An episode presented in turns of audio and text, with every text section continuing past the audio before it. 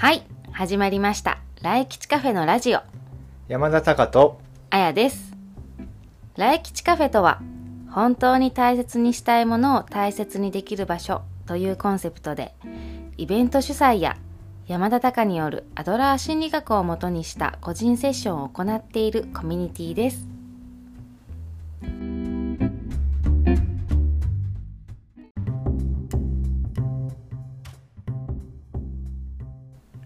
今日もよろしくお願いします。お願いします。えっと前回オリーブの質問くださったうん。2人の友人夫さんからうん。もう一つ質問いただいてますので、今日その質問にねお答えしていければと思います、うん。じゃあちょっと質問を読み上げさせていただきます、はい。えー原書で学ぶアドラーの勉強会について取り上げた回でその人の得意な感覚を使って人生を生きているというお話がありました。人は感覚を使って人生を生きているということなのでしょうか？私はこれまでいくつかの勉強会でアドラー心理学については学んでいますが人間知の心理学という本を読んでいないので私の理解が間違っているのかもしれませんがラジオを聞いていて感覚を使って生きるってどういうことなんだろうという疑問が出てきました。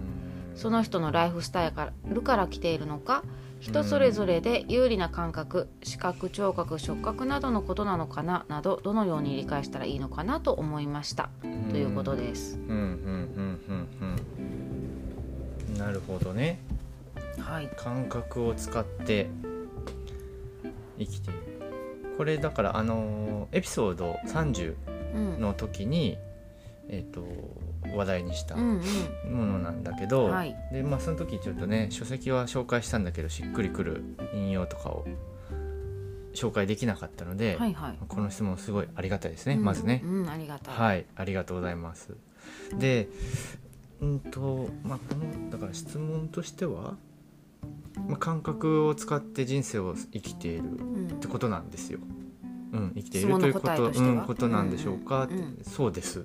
感じだね、でライフスタイルから来ているのか来ています。うんうん。うん。で人それぞれで有利な感覚視覚聴覚触覚などのことなのかな。そうですね。あうん。じゃあ理解されてることはその通りっていう感じですかね。うんそうですうんねうん。うん、はい。でまあただこう上手にこう説明がまずまとまってなかったから、うんうん。うまく理解するのがね難しかったのかなとは思うんだけど、うん。っていうのはねまあまあこの本、まあ、正直難しいんですよ。あの言葉遣いがね。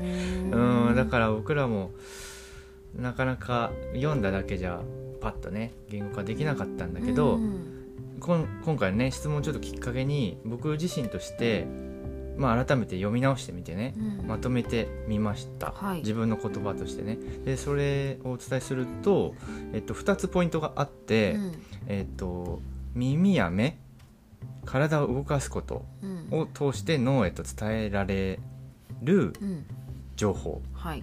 がありますね。で自分の身の回りや世界に対する印象なんですよそれが、うんうん。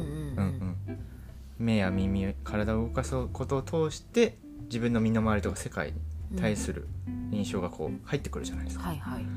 でそれによって世界というのはこういうところだってういうそれを世界像って呼んでるんですけど、はい。その人独自の世界像というものが作り上げられるよと。ん。でもう一個のポイントは、うん。でそういうその世界像ですね。世界とはこういうところだ。といった世界像っていうのは信念イメージの集まりうん。というふうに理解をするんですけど、はい。それによって人の生き方がねどんどん変わってくるよとうん大きく変わってくるよっていうこのポイントここが2つポイントうんかなとうん思っていてうん。はい。でですね、はいまあ、どういうことかっていうのが具体的なことをちょっと話をすると、はい。まあ、例えば、えー、と生まれつきうん何らかの理由でねはい。運動することが困難な人がいるとするじゃなうんういですか。んでその人が例えば何の心配もせずに好きなだけ体を動かしたいっていう目標を持ってたとするじゃないですか、うんうん。そうするとその人は体を鍛えたりとかうん。まあそれ以外でこうテクノロジーをねうん。駆使して運動するサポートをしてくれる機械を活用したりして、ちょっとずつ運動が困難な状態をこう解消していくはいはい。と思うんですよ。うんとなるとですよ。でその人の、まあ、世界像はじゃあどんな風になるかっていうと、うん。まあ、例えば世界には私よりも楽に運動ができる人がいるとかね。うん。比べてはいはい。他の人と比べて自分を比べてね、うん。そういう風な世界があるんだなと。うん。とか、まあ、体を鍛えたり運動するサポートをしてくれる機会を活用すれば、うん。私みたいに運動することが困難な人でも、うん。運動することができるようになる。うんという世界に対するイメージですね。うんだからそういうものがこう出来上がるんじゃないかってういうんことです。なるほど。うんうん、でこういう世界像を持っていたら、はいはい。やっぱりじゃあちょっと運動してみようかなとか、うん。何かこう自分のね状態でももっと楽に運動ができるようなものを探してみようかなっていう生き方になるわけじゃないですか。うんうんうん。うんうんっていうことです。その世界像が生き方に影響を与えるっていうのは。なるほど。ねそういうことなんです。うん。うんだからそうですね。で、うん。ライフスタイルの話も出てましたけど、はい。でそこの話をすると、うんうん。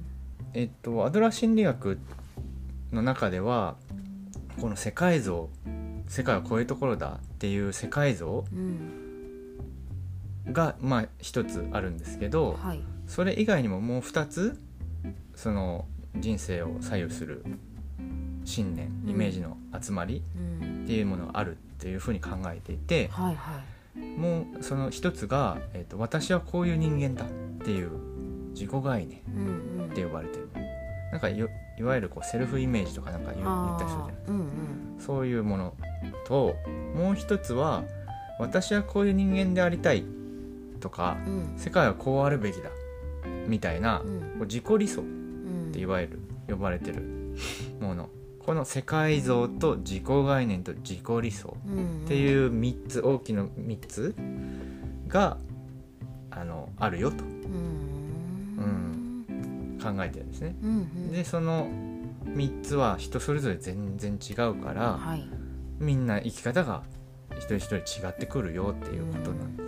なるほどね。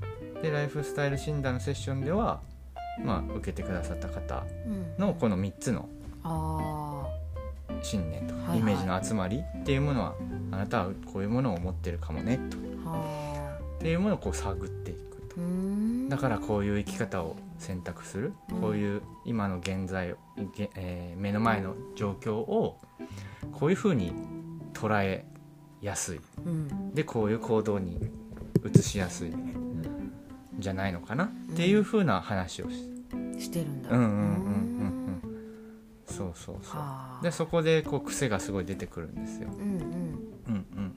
だからそれで何回も同じパターンでうまく人とねコミュニケーションがいってないっていう癖が出てきたら、うんうん。あじゃあこの信念が悪さをしてるのかもね、うん。この理想こういう時はこうするべきでしょう。上司は。みたいなね、うん。思ってたらもうそこが毎回発動しちゃうわけだよね。なるほうん。そうそうそう。だからそこをまず認識する。うんうんうん。でそれをそのままそうは言っても大事にするとかそれを変えていくとかね、うんうんうん。そういうことをこうやっていくんだなるほどね。うんうん。まず知ってからその後どうするかは考えようだけど。そうそうそうそう。うん。っていう話になるのでそのライフスタイルと関係があるのかなっていう、うん今回の話ね、はいはい。っていうのはまあ関係がすごくありますよっていうところうん。なるほど。ねですけど、あうん、どうだろうね。あの、うん。お答えになってるでしょうか。あ。ねえ、まあ、なんかうん。ちょっと具体的に話がうん。できたんじゃないですか？うん。うん。あやさんが今聞いてては、言ってることは分かります。そうだね。うんうん。うんうんうん。だからまああのその人の感覚うん。によって生きてて、うんまあ、自分の世界観というかね、うん。世界像か、うん。うん、そういうのができていくっていうのはなんかうんうんすごくしっくりはくるけどね。そうそうそう、うん。だからそのか感覚どどどの情報をねどういうふうにこう捉えてうん。自分の中で大事意味付けをしてねうん。いくかっていうのは出てくるんですね違いがね、なんか同じ状況でもね、うん。それこそ全然違ううん感覚に着目して違うものを捉えてるんだろうなっていう感じだね,、からねでも具体例をいっぱい挙げれるといいなとは思うんですけああなるほどね、どでもそれはねあの今ちょっと別で準備をあしてるので、はい。まあ、またそれはそう僕こうやって具体例をパッてこう出すのがちょっと苦手なので。うん。またそれは準備して 出来上がったらご案内します。なるほど、うん。はという感じでよろしいかな。いねちょっとお答え、うんうんうんね、質問の方が理解してくださるといいなとうんうん。また分かんなかったらせ言ってく精ださい。僕、やりましたっていうか、うん、今の全力を出し出ました。しましたね感じで はいはい。ありがとうございました。はいありがとうございましたじゃあ今日はこんなところで。はーいさようなら